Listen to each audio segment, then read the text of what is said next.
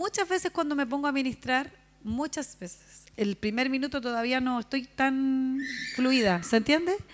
Llego y me pongo a tocar, sí, tengo conciencia del Señor, he estado hablando durante el día con Él, pero no estoy así como completamente despierta. Muchas veces me pasa, primer minuto, segundo minuto, tercer minuto, y, le doy y me concentro. Se los digo como un ejercicio. Yo me concentro, me concentro en Jesús, me concentro. De repente suena algo mal y miro para el lado, de repente mi, mi voz, como no la alcancé a ecualizar, me está sonando mal, le digo que me corran, pero por el mismo tiempo que hago eso, yo estoy tratando de concentrarme en el Espíritu Santo, me concentro. Y es tan importante porque eh, del 100%, el 90% siempre Dios hace algo. Del 100%, el 90% después de que yo insistí 1, 2, 3, 4, 5, a veces 10 minutos, de repente se me abre el espíritu y yo digo, ay, por fin, por fin llegué a ese lugar que no me cuesta conectarme con Él. Eh, ¿Cuántas se sienten identificadas? Entonces les animo a esto, a que cuando ustedes empiecen a adorar no digan, pucha, llevo 5 minutos, 10 minutos y no me puedo concentrar, no escucho al Señor y miras para el lado, ¿no? Y te fijas que están todas llorando y tú apenas da la impresión como que no, no experimentas nada. No se preocupen, Capaz que si no estás tan experimentado en el tema de la adoración, no te va a pasar a mí que me, cuesta dos o tres minutos, capaz que te va a pasar 15. Pero igual Dios te va a tocar. Porque lo que necesitas saber es esto, Dios está dentro de ti. Dios te está hablando. Dios quiere tocarte. Y Dios quiere que sientas su amor, pero hay un montón de cosas que hemos traído durante la semana, distracciones, y nuestra mente todavía está como en un modo de pensar, pensar, eh, tal vez hemos cometido algún, algún pecado, ¿no? Y nos sentimos como acusados por el diablo. Entonces, entre que se baja la acusación, se, baja el modo que venimos como muy, muy, con mucha velocidad nuestros pensamientos por los estudios, por el trabajo. Pasan unos minutos hasta que nuestro ser se calma y podamos por fin experimentar la presencia de Dios. O sea, no es como que a veces tú digas, el Espíritu Santo hoy día no estuvo, es que realmente capaz que llevabas 10, 15 minutos y te sentiste frustrada porque no llegaste a como otras veces lo había sentido y dijiste, ah, el Señor hoy seguramente no me quería tocar, pero lo sigo amando. Pero ese es el mejor de los casos, porque la mayoría de las que no se sienten amadas dicen, el Señor me está castigando, o capaz que el Señor está eh, me, tiene como, como en silencio. Capaz que el Señor hice algo malo y, me merezco esto. ¿Para qué, ¿Para qué sigo levantando las manos si parece que me merezco que Él no me toque? Ese es como el peor de los casos. Y el Señor necesita limpiarte de todo este tipo de cosas. Primero, de que te vas a transformar en una insistente. ¿Me dicen amén? Yo puedo decir desde que soy niña que tuve mis primeros encuentros con Dios a los que yo recuerde, ¿no? Cinco o seis años que experimentaba la presencia de Dios y de ahí empecé a crecer en esto. Y recuerdo que, y siempre se lo he contado, a los 12 años tuve un encuentro muy espectacular con Dios cuando iba, estábamos en la iglesia de mis papás, en Licantén, yo tenía 12, había un niño que andaba a la siga mía y era un niño así que tendría como cuatro años más que yo, entonces yo, yo, era una niñita y él tendría como 16 años. Y me estaba mirando y yo decía, ¿qué se cree? Y tenía mucha rabia en ese momento. Y él me hacía así. Fíjate cuando te miran así como... Y yo, tocaba la guitarra en ese tiempo, imagínate, de chica. Y yo decía, Señor, estaba al frente de mí, como nadie se da cuenta, y él lo casi me hacía, me miraba. Y algo pasó que mi papá dijo, y yo respondí mal por la misma rabia que tenía por esta situación de toda la reunión. Y mi papá me trató mal delante de él. Imagínate, delante de él y de todos los jóvenes que estaban ahí. ¿qué te pasa, niñita, que me responde así? Pero yo nunca quise decirle nada a mi papá, estaba como sacada en ese momento, y me manda a que suba al segundo piso porque las reuniones se estaban haciendo en mi casa. Y cuando subo en el segundo piso, ¿qué empecé a hacer yo? Así, mira. Como que pataleaba y las manos así. Mucha rabia. Y yo decía, mira las palabras feas que dije, te odio papá, nunca lo he odiado en mi vida, pero el grado de ira que tenía en el momento por la vergüenza pública, ¿no? La vergüenza justo delante de este niño y me encima que me retaron por algo injusto suba niñita, suba, suba de aquí. Y que mi papá hacía eso cuando yo era niña. Después ya me pidió perdón y está todo, todo perfecto. Pero cuando yo era niña, él experimentó muchas cosas conmigo. Y una de las cosas que experimentó era esta. Como yo era la hija del pastor y la mayor, tenía que portarme muy bien y entonces tenía que dar el ejemplo en todo. Y si de repente habían otros niñitos que estaban desordenados, en vez de decirle a los niñitos, me decían a mí así. Por ejemplo, me decían, silencio, no quiero que metan ruido acá. Y yo estaba súper calladita, pero lo hacían para que los demás no... ¿Les pasó alguna vez? Para que los demás no se porten mal, te dicen a ti, ¿ya? Pero mi papá a veces me decía, mi hijita, lo hice para que los demás entendieran, pero igual pasaba la vergüenza. Igual los demás pensaban que me retaba a mí. Después yo le tuve que dar una, eh, contar a mi papá y después eso empezó a cambiar. Pero en una de esas ya estaba pataleando, ¿no? Esa se lo voy a hacer cortita porque voy a hablar de otra cosa. Y estaba así, pataleando, llorando en el suelo. Y yo decía, te odio, papá. Feo. Cuando lo cuento esa parte horrible. Te odio, papá, te odio. Imagínense, imagínense con la ira, así, con una ira. Y de repente llega el Espíritu Santo y me bautiza. No lo estaba buscando, no estaba portándome bien, no estaba diciendo palabras bonitas y viene como un torrencial sobre mí el Espíritu Santo y me bautiza. Y yo empiezo, ¡ah! y empiezo a llorar, a llorar, a llorar, a llorar. Y estuve como una hora siendo bautizada por el Espíritu Santo. Y Él me llenó tanto de su presencia que eso me duró. Yo siempre he dicho, por años, yo no paraba como una niña y empezaba así. Y nadie me lo había enseñado. Yo me colocaba de rodillas. En mi, en mi, yo ya tenía oraciones con Dios superficiales, ¿no? Pero en ese momento yo era así como, Señor, llevo cinco minutos, diez minutos, y yo le pedía un montón de cosas y, todavía no llegaba, yo decía, como a ese punto donde no me cuesta nada. Por eso siempre uso la misma frase, porque la misma que usaba a los 12 años. Y cuando estaba así, de repente, como que yo entraba en una dimensión donde ya no me costaba nada y yo ya sabía que Dios estaba ahí, tenía mucha conciencia y yo decía, ya, listo, ahora voy a orar de nuevo. Y siempre me pasaba, por años y años hice lo mismo y siempre era como, como a los 20 minutos, 25 en ese tiempo, ya como cuando cumplía media hora, algo, como que entraba en una dimensión que yo decía, ¿qué onda Dios está aquí? ¿Han tenido una experiencia con Dios? ¿Muy fuerte? Bueno, eso mismo yo lo trataba de que todos los días me pasara. Y yo tenía que insistir, insistir hasta que llegaba un punto que yo decía, listo, llegué. Pum, y ahí empezaba a orar en el espíritu y podía estar mucho rato, porque cuando tú llegas a ese lugar, ¿cuál es el lugar? En la conciencia del Espíritu Santo. ¿Por qué? Porque el Espíritu Santo ya vive dentro de ti. Pero cuando llegas al lugar de la conciencia, cuando bajaste todas tus distracciones, cuando bajaste toda la acusación, cuando bajaste todo, todo, todas las trabas de tu mente, cuando bajaste todas las voces, los pensamientos, los argumentos, de repente puedes ser consciente del Espíritu Santo. Y cuando llegas a ese lugar, ya nada te cuesta. Y tú podrías estar horas. ¿Nunca te ha pasado que estás en ese lugar y justo los pastores dicen, listo, termina la reunión? O ahora viene el momento de la ofrenda, o estás en tu casa y justo tienes que ir a estudiar, pero me quedaría aquí toda la vida. Te ha llegado al punto cuando encuentras el punto, de ese, punto que yo digo que es como un vacío, como que te metiste a un lugar, a una dimensión diferente, que ya no quieres salir de ahí. A ver, levántame la mano las que han llegado a ese punto. Bueno, eso Dios lo quiere para ti todos los días aparte de que tú tengas una vida cotidiana con Él, de estar, porque todas me dicen, si yo les pregunto, si yo hablo con Dios, ¿qué le dice? Gracias Señor por este día, que me vaya bien en la universidad, bendice a mi mamá, a mi papá. Algunas dicen, nombre sea Dios, van caminando, suben a la micro, bajan, estoy en la universidad, sigo hablando con Dios, yo le doy gracias a Dios por los alimentos, y todo eso está bien, está perfecto. Pero eso es como cuando yo tengo a mi esposo, ven para acá, amado, amado me salió como antiguo, amado. Cuando yo estoy con mi esposo y estamos así, sí, sí, sí, sí, sí, sí, la carita le tenemos que decir esto, y estamos hablando todo el rato así, ¿no? Y estamos todo el día hablando, yo soy muy consciente de él. Y a veces yo le digo a Ariel, amor, no hemos pasado tiempo juntos. Me dice, ¿qué?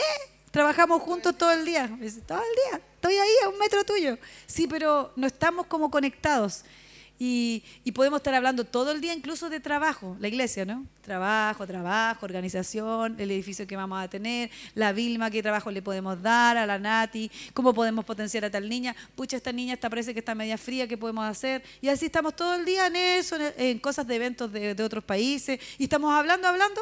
Sí, estamos hablando, así como tú hablas con Dios todo el día.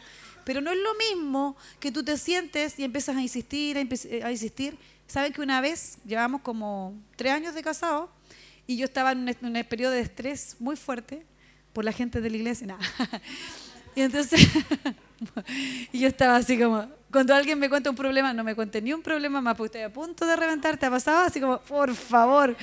Y estaba en eso y nos fuimos de paseo y le digo, Ariel, vamos a hacer un ejercicio, no vamos a hablar de nadie de la iglesia, no vamos a hablar de nada del trabajo, de nada del trabajo, de la iglesia.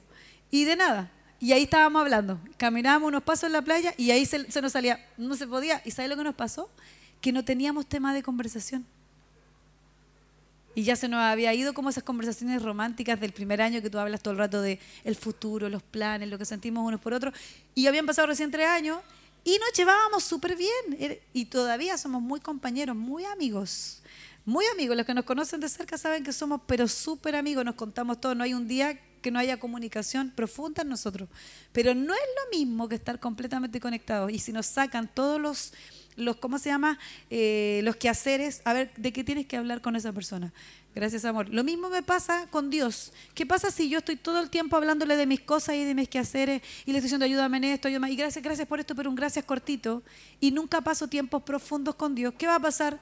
¿Qué va a pasar? Que en el momento que me diga tener intimidad con Dios es que no sé, claro, porque no has entrenado tu intimidad ni has, ni has entrenado tu adoración, que es ponerme a estar con Él, fijándome en Él, ni pensar en ninguna distracción, ni en la acusación, ni en lo que necesitas, ni nada, solamente amores, te amo. Se fijan que antes les decía, te amo, te amo.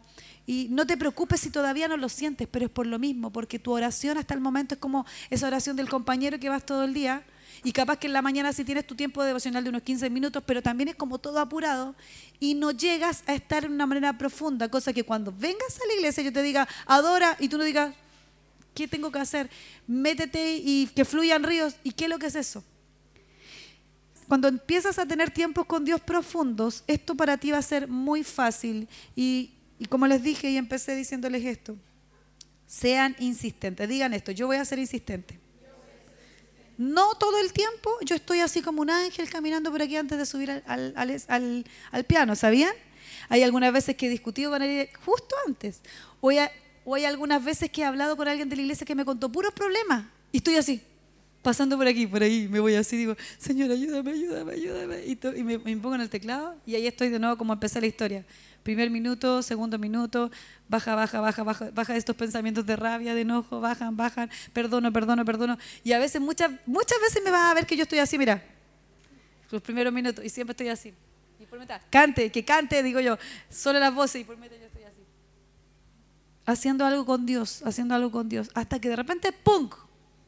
Lo bueno que ahora ya no es 15 minutos, 20 minutos, media hora, sino que tu espíritu se entrena a que ya estoy en 2, 3 minutos, ¡pum! Y eso es lo que va a pasar contigo. ¿Lo creen? Si me pasó a mí, ¿por qué no les va a pasar a ustedes? Si el Señor no tiene favoritos, ¿lo creen o no? Bueno, entonces, para la próxima, cuando nos juntemos, así yo veía hoy a la Cami, si, mire, otro, otro secreto cuando quieras adorar y encontrarte con Dios y estás sentada y no te resulta, ¿viste? O estás parada y estás, uy, que está fome, que está fome, que está fome, que está fome. No me puedo concentrar, no me puedo concentrar. Hace algo distinto con tu cuerpo. A mí me sirve eso. A mí me sirve concentrarme, concentrarme, pero si ya no me, no me resultó, me voy para atrás a caminar, empiezo a caminar o me arrodillo y sé muy sensible a las imágenes que se te vienen en la mente. Puedes estar adorando y de repente te, te ves en tu imagen arrodillada. ¿Les ha pasado? ¿A quién le ha pasado que están así adorando y se vieron en la imaginación arrodilladas? Levanten la mano. Si se vieron así, se tienen que arrodillar inmediatamente. Porque esa es una idea del Espíritu Santo. Te está salvando el momento. Y cuando de repente yo hago así y me veo como con una capa encima, agarro alguna de mis chaquetas y me tapo entera. Y recién me resulta. El Espíritu Santo te da ideas. Porque hay tanta desconcentración que el Espíritu Santo necesita como ayudarte en lo natural hasta que entres en algo muy espiritual. ¿Creen que lo que estoy hablando es muy importante para sus vidas? Es la base de todo. Es la base de todo. Si no, seguimos siendo cristianas en la superficie. el único que te da madurez y profundidad son tus tiempos con Dios, profundos. Y hoy quería hablarles sobre lo que estamos hablando de la luz. Y quería contarles esto, que en los últimos tiempos, vamos a hablar así, siempre van a ser los últimos, cada vez pasan más años y estos son los últimos tiempos antes de que venga Jesús por segunda vez. Para los que no sabían, ¿sabían que Jesús viene por segunda vez? Jesús vino por primera vez y Jesús va a venir por segunda vez a casarse con su esposa de una, de una forma metafórica, que es la iglesia, y a que estemos con Él y, reinaremos con Él por siempre, ¿sí?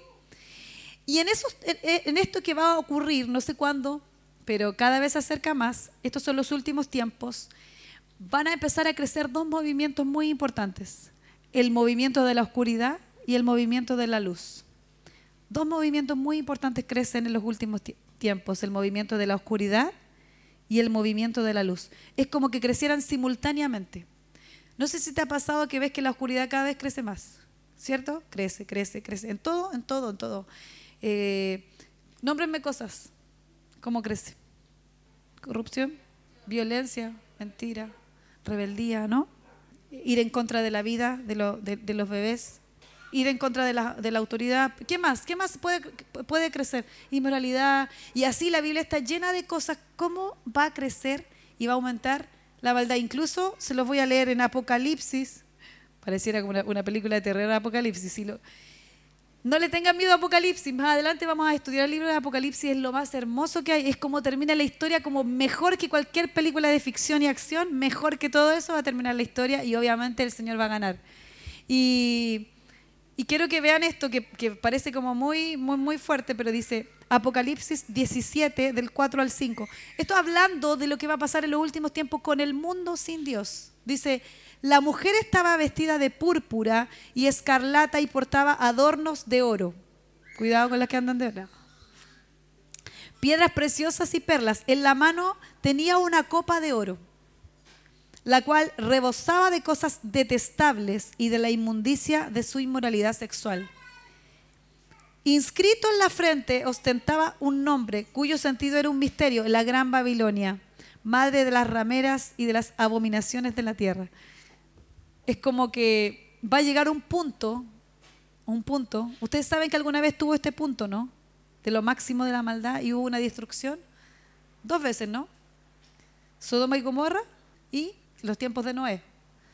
Va a llegar otro punto que va a ser más fuerte que todos, que es como esta mujer, la mujer es como el sistema, fuera de Dios. Un sistema que tiene una copa, dice que es, como una copa de oro con vino que, que representa las abominaciones de la tierra y todo lo inmoral va a llegar a tanto que va a rebosar, que es como el momento justo cuando el Señor dice, este es el momento en que yo regreso.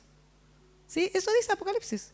Que la gran ramera, que es como la, el sistema sin Dios, la gran Babilonia, el sistema sin Dios, va a crecer tanto que tú vas a decir, pero como tanto, pero como tanto. Y fíjense en las comunicaciones, eh, en las comunicaciones, cómo cada vez normalizan lo que en un principio el Señor dijo que era una abominación.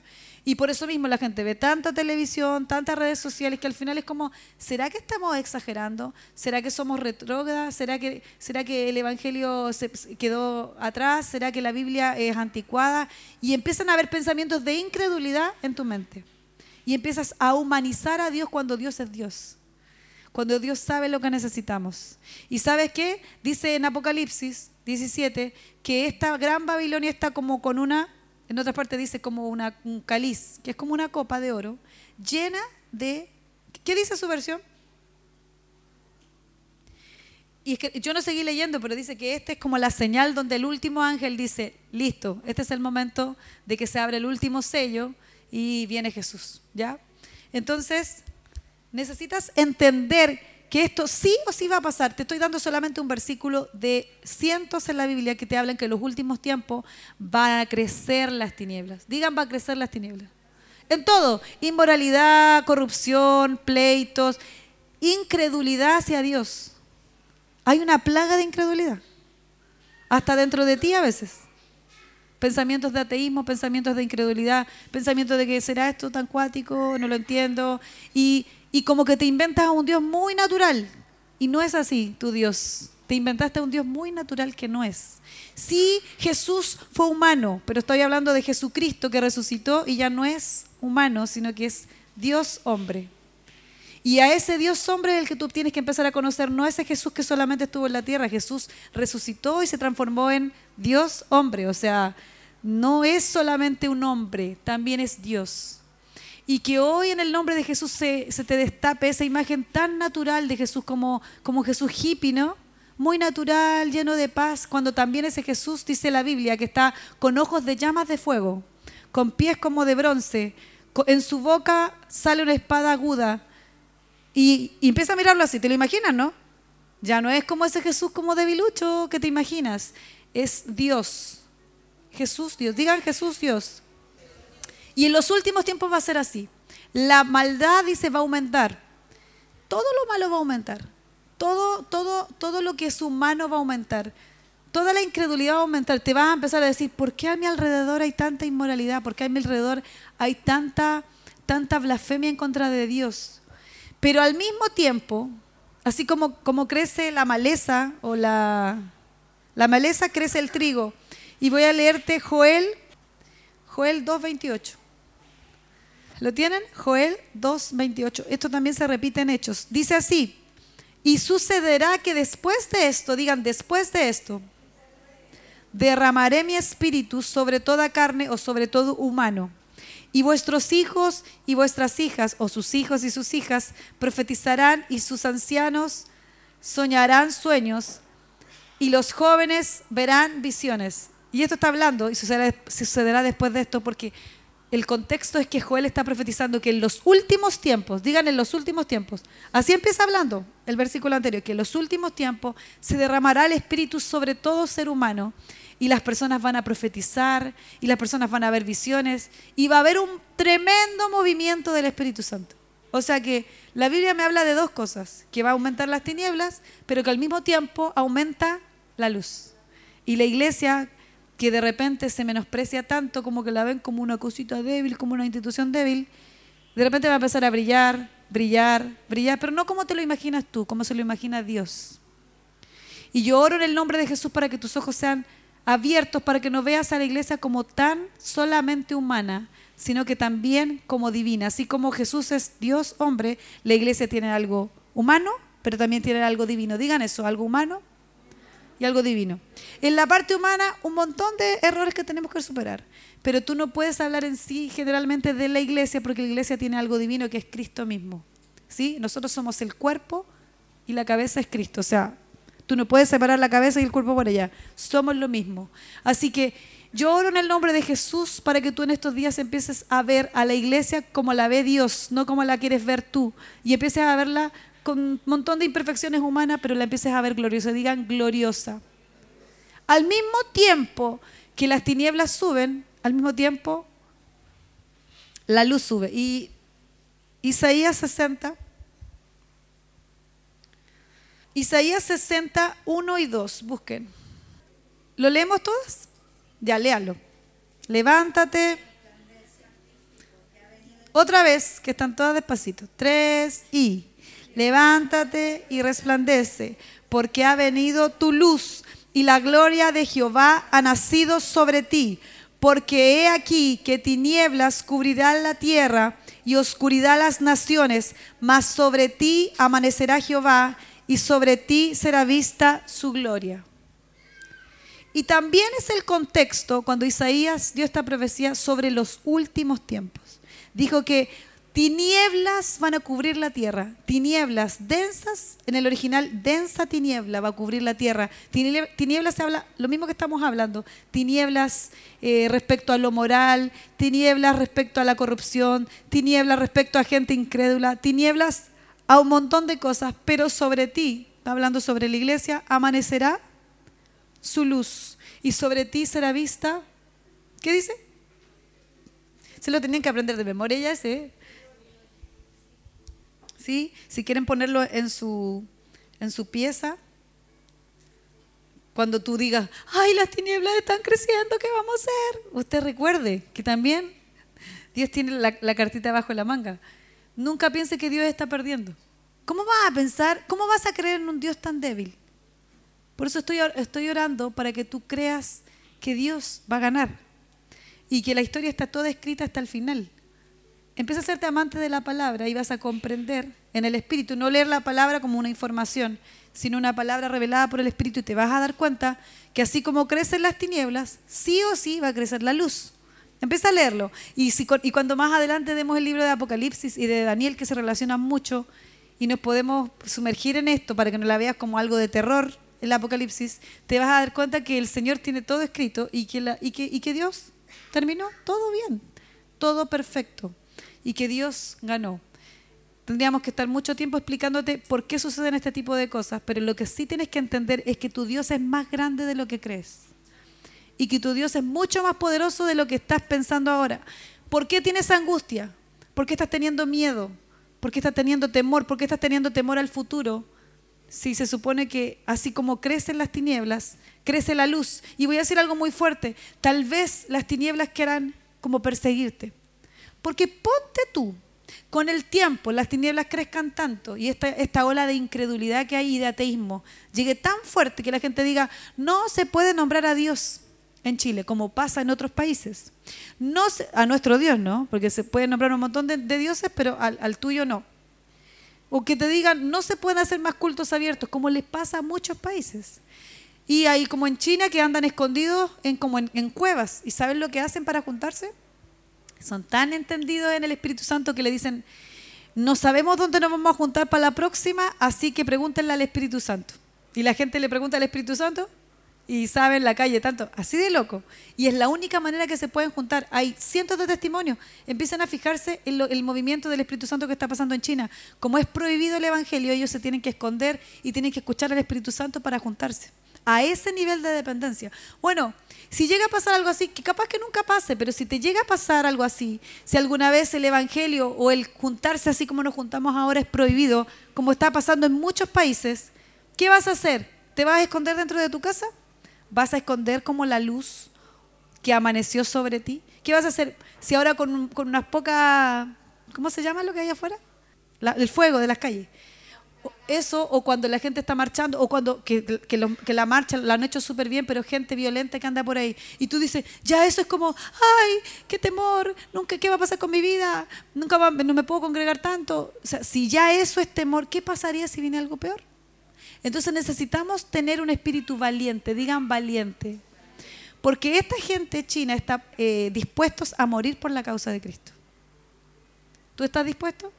Si no, esto tiene que empezar a crecer en ti, porque si, no vamos a ser tontos, ¿no? Que nos vamos a juntar justo al medio de una plaza o, si alguna vez te quieren perseguir va a hacer algo eh, tonto, no, vamos a tener todas las precauciones posibles, claro que sí. Pero si por alguna razón empiezan a perseguir tu fe, si de, tu trabajo empiezan a decirte, eh, no vuelvas a hablar de Dios, no vuelvas a orar, como le decían a Daniel, no, no ores. ¿Se acuerdan que le decían a Daniel, no ores? O a Pedro que le dijeron, ¿qué le dijeron a Pedro? No prediques más de Cristo. ¿Y, ¿Y qué le dijo Pedro? Prefiero obedecer a Dios que a los hombres. ¿Pero en qué contexto? Él fue rebelde con las autoridades. En el contexto que no lo estaban dejando predicar, ni lo estaban dejando orar. Y Daniel, ¿por qué dijo? Yo voy a seguir orando. ¿Por qué? Porque le estaban diciendo que no hiciera algo que estaba dentro del contexto de la oración. La única, escúchame bien, la única vez o las únicas veces que en la Biblia te habla de que tú no tienes que como sujetarte a alguna autoridad tiene que ver cuando te hacen hacer algo en contra de la Biblia o algo en contra de tus principios morales o algo en contra que contradeciría a lo que el Señor te ha enseñado. Y ahí tú tienes como libre acceso de decir, no, no, yo no te hago caso, con el mayor respeto posible, no te puedo hacer caso. Por ejemplo, anda a robar, no puedo. En tu trabajo te dicen, eh, roba para que nos vaya mejor, no puedo. ¿Qué más? A ver, díganme cosas. Mienta, no puedo. Nunca más se congregue porque si no la llamamos presa. Entonces, ¿qué va a hacer? Uy, no, pues ahí no le va a tener que hacer caso. Obviamente va a tener que ser prudente. No a ir como eh, enojándote con la gente ni nada, vas a ser prudente, dentro de la honra posible a las autoridades, pero no puedes obedecer algo que va en contra de lo más importante de tu vida. Ahí es cuando la, ley no aplica para ti, cuando te dicen roba, miente, mata, deja de congregarte, eh, ¿qué más? Algo que sea moral. Esa es la vez que el Señor te dice chipe libre para no obedecer, pero es la única vez que el Señor te permite algo así. Entonces, ¿por qué te digo esto? Porque las tinieblas van a, crecer.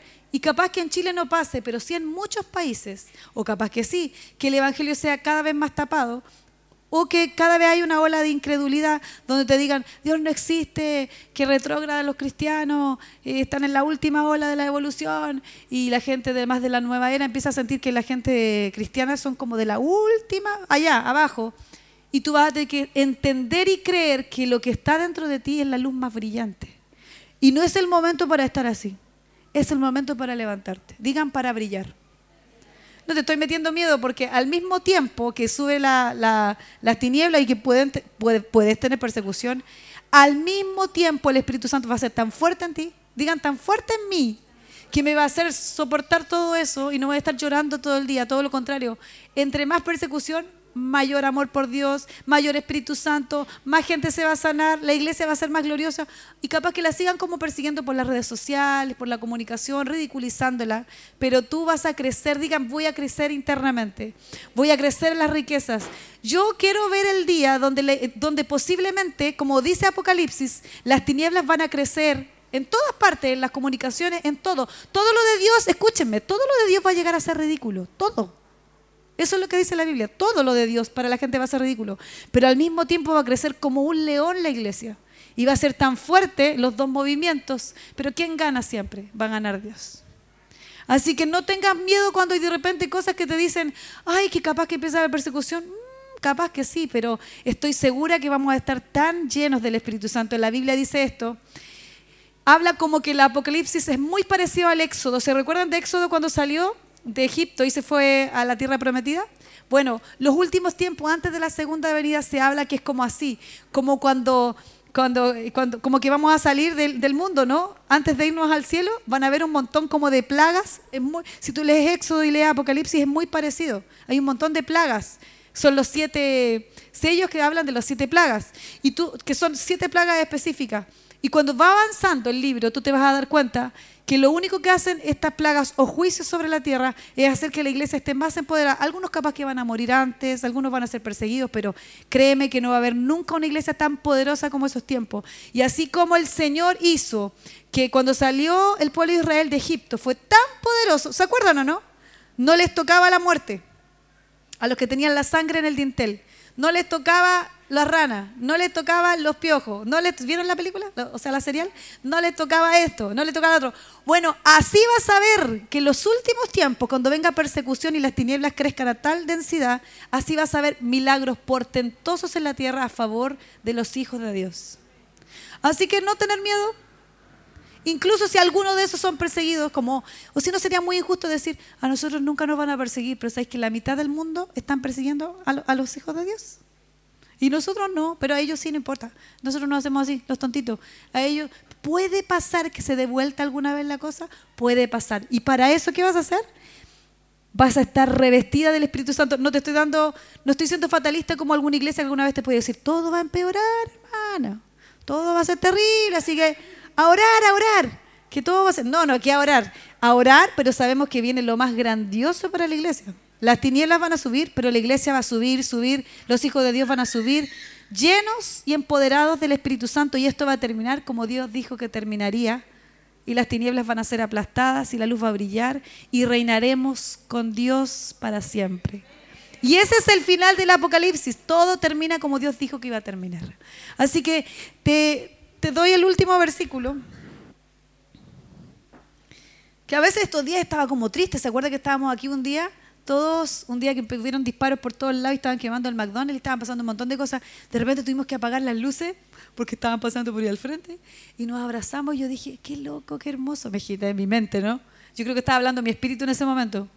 dije, qué hermoso, capaz que alguna vez nos pase eso, pero me imaginé como una leona. Tuve una visión yo un día que me veía como en un momento de oscuridad mientras adoraba. Imagínense con una mochila atrás y todo oscuro como en un campo de guerra y yo tenía en mi mochila un montón de dinamitas y yo le hacía ¡pa! y me iba corriendo y agarraba otra. Y así me imagino que voy a terminar como una guerrera, como una guerrera tremenda y así creo de ustedes, mujeres. Van a seguir siendo femeninas, pero también van a ser unas guerreras que no les da miedo a cualquier cosa, que no se ofenden por cualquier cosa, que superan la ofensa de un hombre que está al lado y van a ser guerreras, guerreras que van a ser sanadas de toda orfandad. ¿Para qué? Para brillar. Necesitamos brillar no cuando nos sintamos bien solamente, necesitamos brillar en todo tiempo. Así que, perdón si le rompí el globito a alguna persona, de que piensa que nunca, nunca te va a pasar algo malo cuando entras en Cristo. No, todo lo contrario. Cuando entras en Cristo y lo que se habla de los últimos tiempos es que el diablo se viene en picada en contra de la iglesia, pero Dios tiene todo resuelto. Dios tiene todo resuelto. Y te puede, sí, venir persecución. Pueden pasar algunas cosas que las vamos a hablar después. Pero lo que necesitas saber es que dentro de ti Cristo así va a expandirse. Pan, imagínatelo. Como dice él, como llamas de fuego. ¿Qué más? Sus pies son como de bronce en su boca y su pelo blanco. No es que sea viejo, ¿no? Pero yo me lo imagino súper iluminado. Y ese vive dentro de ti. Entonces alguna vez se te va a ir la cáscara de lo tuyo, de lo de afuera, y va a empezar Cristo así como total resplandor. Eres la luz del mundo porque Cristo vive dentro de ti. Dice Esther 4.14, termino con dos versículos que se los voy a leer. Esther 4.14, búsquenlo todas, por favor. Y esto es súper importante porque es el tiempo de que tú brilles. Es el tiempo que no te acobardes. Es el tiempo que uno diga, es que me tiene desanimado esto que pasa con el país. Como nunca decir, wow, Dios va a hacer algo. Dios va a brillar. Digan eso, Dios va a hacer algo. Dios va a brillar. Dios me quita los temores y me transforma en una guerrera. Es el anticipo de lo que a lo mejor pase con el tiempo, porque la Biblia habla, dice que la, oscuridad crece. A lo mejor es el anticipo. Y qué loco, voy a ser tan... Em-, ¿Nunca han estado muy valientes? ¿Alguna vez les ha pasado? ¿Sabes cuándo te pasa eso? Cuando tienes enfermo un hijo, una mamá, cuando enjuiciaron a algún papá tuyo, cuando y tú, te sale una leona de adentro, que era todo mentira. ¿Y sabes qué? Me transformé en la PDI. Y ahí estaba yo. Y me, iba para allá y para acá. No, nadie iba a tocar a mi papá. Y, toda la gente me miraba así hasta que me encontré con las niñitas que habían hecho esto. Me, mira, mi gente lo que hice. Me acerqué a ella, me acerqué a ella, me acerqué a ella hasta que soltaron la verdad. Y yo estaba con una de esta antigua. Sí, perdón, es que una carabinera nos obligó porque queríamos hacer como, como algo de brujería. Imagínate, jugando con esas cosas, ¿no? Y pusieron una gallina fuera de nuestra casa, nos mandaban unos papelitos así como con letras distintas y todo estaba aquí así. Ya, muchas gracias. Y después se lo pasamos a, a la gente de la PDI ya nunca va a molestarnos a mi papá. Pero así pasa, que hay algo dentro de nosotros y eso, que, eso es por algo natural. Imagínate cuando Dios te enciende. Imagínate cuando Dios te encienda, así como te está encendiendo ahora. ¿Te imaginas? Yo creo que te imagines como una guerrera ahora.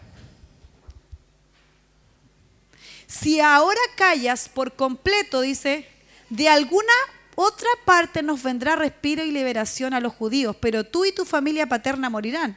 ¿Quién sabe si has, llegado al reino para un momento como este? Y esto pasó cuando el tío Mardoqueo le habló a su sobrina Esther, porque la habían eh, ungido como reina, ¿cierto? Eh, se a Vashti, mi hermana, se llama Vashti, pero porque su nombre es maravilloso.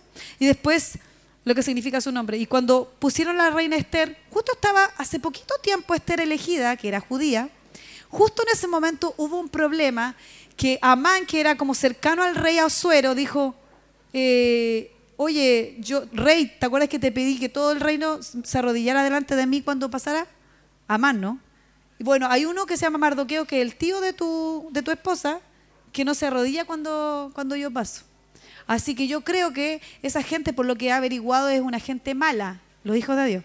Que no hacen lo que tú les dices de tus leyes de, de, que lo adores, te adoren a ti y a mí. Ellos quieren adorar a su Dios solamente. Entonces, ¿qué pasó ahí? Por favor, déjame hacer un decreto para matar a todo ese pueblo que no se arrodilla ni delante de ti ni delante de mí, solamente se arrodillan delante de su Dios. ¿Y qué pasó? El rey así dijo, bueno, sí, y con su, con su anillo, ¿no? Firmó el decreto. Y ahí fue cuando Mardoqueo le dice a Esther, es el momento que no calles, es el momento que hables con tu esposo Azuero y que le digas, no puedes matar a los hijos de Dios, necesitas atreverte y necesitas tocar el cetro. ¿Se acuerdan que los reyes hacían así? Y era muy feo que una mujer interrumpiera en el trono del, del rey al rey y la mujer, por solamente acercarse al rey y hacer esto, podía hasta matarla, incluso siendo su esposa. Y él, el, tío le decía, es el momento, porque estaban a punto de matar a los hijos de Dios por algo injusto, por la búsqueda de Dios. Hasta que, ahí está el versículo que dice, ¿será que para esto fuiste reina? ¿Será que todo esto que pasó que te escogieron era para un momento como este, que estaban persiguiendo a los hijos de Dios y tú tienes que pararte como una valiente? ¿Y qué importa que me maten? ¿Y qué importa que me maten si, si yo a lo mejor intento hacer esto con el rey y puede salvarse todo el pueblo? Estuvieron a punto de matar. Y, y la reina Esther dijo, convocó a un ayuno a todo el pueblo, ¿se acuerdan? Ayunaron, ayunaron. Y ella se atrevió y pasó y encontró gracia delante del rey, encontró favor delante del rey y hubo salvación para el pueblo de Dios. Y este es el versículo para hoy. Para esta hora has llegado. Digan esto, para esta hora yo llegué. No para ser una cristiana como siempre he sido, que he sido una buena cristiana, no, ahora voy a ser una cristiana poderosa. Sí he sido una buena cristiana, pero ahora voy a dar luz. Sí he sido una buena cristiana, pero tiene que crecer mi influencia de la luz. Y crece mi influencia de la luz a través de mi intimidad con Dios, a través de congregarme, a través de juntarme con gente que sea luz. Una lucecita aparte se apaga sola, una llamita se apaga, necesita estar llena de carboncitos al lado, gente que esté encendida para poder seguir siendo encendida.